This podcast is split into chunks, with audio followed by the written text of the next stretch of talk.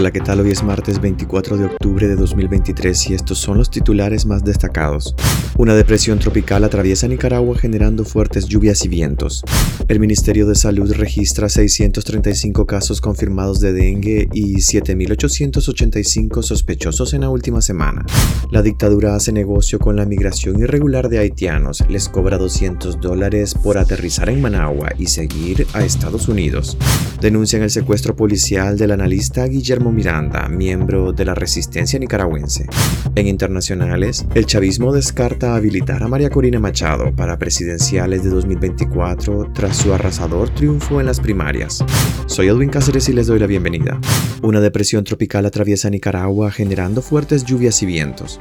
La depresión tropical número 21 ingresó anoche a Nicaragua por Laguna de Perlas, en la región autónoma de la costa Caribe Sur, y se desplaza a esta hora por el territorio nacional generando intensas lluvias vientos de entre 45 y 50 km por hora. Las condiciones de lluvias se van a mantener a lo largo de toda su trayectoria. Se espera que el fenómeno salga al Océano Pacífico en algún punto entre el occidente y la zona centro de Nicaragua. El Sistema Nacional de Prevención, Mitigación y Atención de Desastres, SINAPRED, declaró este lunes alerta amarilla para las dos regiones autónomas del Caribe de Nicaragua y alerta verde para el resto del territorio por la entrada de la depresión tropical. Se espera que a lo largo del día se conozcan las consecuencias del paso de la depresión tropical.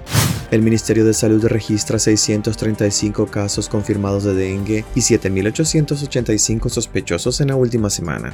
La enfermedad sigue expandiéndose en el país. Según un informe del Ministerio de Salud, los casos positivos pasaron de 537 a 635 en los últimos 7 días, para un aumento del 18.2% con relación a la semana anterior. Los casos sospechosos de dengue se incrementaron de 6.655 a 7.885 casos en la última semana, para un aumento del 18.5%. Las autoridades no han dado los datos acumulados de casos sospechosos y confirmados de dengue en lo que va del año, ni tampoco de fallecidos. Nicaragua registra una tasa de contagio por cada 10.000 habitantes de 134, la más alta de América según los datos de la OPS. El Ministerio de Salud divulgó una serie de recomendaciones a finales de julio pasado para prevenir más contagios, como la eliminación de criaderos de mosquitos en barrios y comunidades, realizar visitas casa a casa para sensibilizar sobre la epidemia, garantizar la aplicación de herbicidas en los depósitos de agua de las viviendas y fumigaciones programadas de acuerdo con la evolución de la enfermedad. Desde entonces los casos han ido en aumento. Las medidas tomadas de momento no parecen tener el efecto esperado.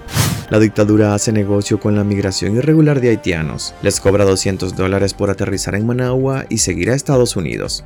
Nicaragua se afianza como puente para el libre tránsito de migrantes haitianos. A pesar de que ambos países no tienen una ruta aérea establecida, cientos de isleños llegan a diario a Managua, una situación que hace saltar las alarmas en medio de la grave crisis migratoria que afronta la región. El domingo aterrizaron nueve vuelos, tres de ellos en apenas 12 minutos. Ayer lunes se registró la llegada de cinco vuelos directos procedentes de Puerto Príncipe, la capital haitiana. El programa de migración, remesas y desarrollo de diálogo interamericano ha documentado la llegada a Managua de 31.475 haitianos en 268 vuelos entre agosto y lo que corre de octubre. En agosto se registraron 30 vuelos entre Puerto Príncipe y Managua, 100 en septiembre y al menos 138 en lo que va de octubre. El politólogo y economista Manuel Orozco señala el oportunismo de Ortega porque, según la información que maneja, la dictadura cobra 200 dólares a cada pasajero, más otros réditos por el uso del aeropuerto. Es decir, el régimen ha percibido al menos 6.3 millones de dólares desde agosto por acoger en su terminal aérea por vuelos cargados de pasajeros procedentes de Puerto Príncipe.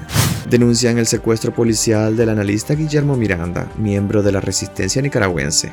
Guillermo Miranda, analista político y miembro de la resistencia nicaragüense, se encuentra desaparecido desde la noche del jueves, tras ser secuestrado por la policía orteguista cerca del Colegio Salesiano en Granada, según dijo a su familia el taxista que presenció el hecho. El ciudadano confirmó la versión del secuestro policial al medio 100% Noticias, pero hasta este lunes la policía no ha informado de la detención. Se presume que fue trasladado a Managua y se encuentra en la prisión de presos políticos conocida como el Chipote, pero su familia no ha confirmado la detención. Guillermo Miranda es un conocido opositor a la dictadura, es directivo nacional de las Fuerzas de Veteranos de Guerra de la Resistencia de Nicaragua y articulista del confiscado diario La Prensa. Su último artículo de opinión fue publicado el pasado lunes. De acuerdo con 100% Noticias, la detención del analista es en represalia a su posición crítica en la publicación bajo el título Lo que es bueno para el ganso es bueno para la gansa, esta vez refiriéndose al conflicto bélico entre Israel y Hamas.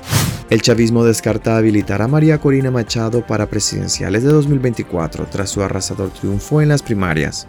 El gobernante Partido Socialista Unido de Venezuela afirmó que no hay ni una sola posibilidad de que una persona inhabilitada para ejercer cargos de elección popular sea habilitada para participar en las presidenciales de 2024, luego de que María Corina Machado, sobre la que pesa este tipo de sanción, arrasara el domingo en las primarias opositoras. No hay ni una sola posibilidad, pero ni una, de que una persona que esté inhabilitada pueda ser habilitada para participar en una elección presidencial, dijo el primer vicepresidente de la y número 2 del chavismo Diosdado Cabello, en una rueda de prensa transmitida por el canal estatal venezolana de televisión. En las primarias, María Corina Machado obtuvo el 93.13% de los votos, según el primer boletín oficial, con lo que se convirtió en la favorita de la oposición para enfrentarse al chavismo en las presidenciales, a las que espera presentarse pese a estar inhabilitada para hacerlo. Sin decir nombre, Cabello dijo este domingo que la señora bajo ninguna circunstancia no va a las presidenciales, previstas para el segundo semestre del próximo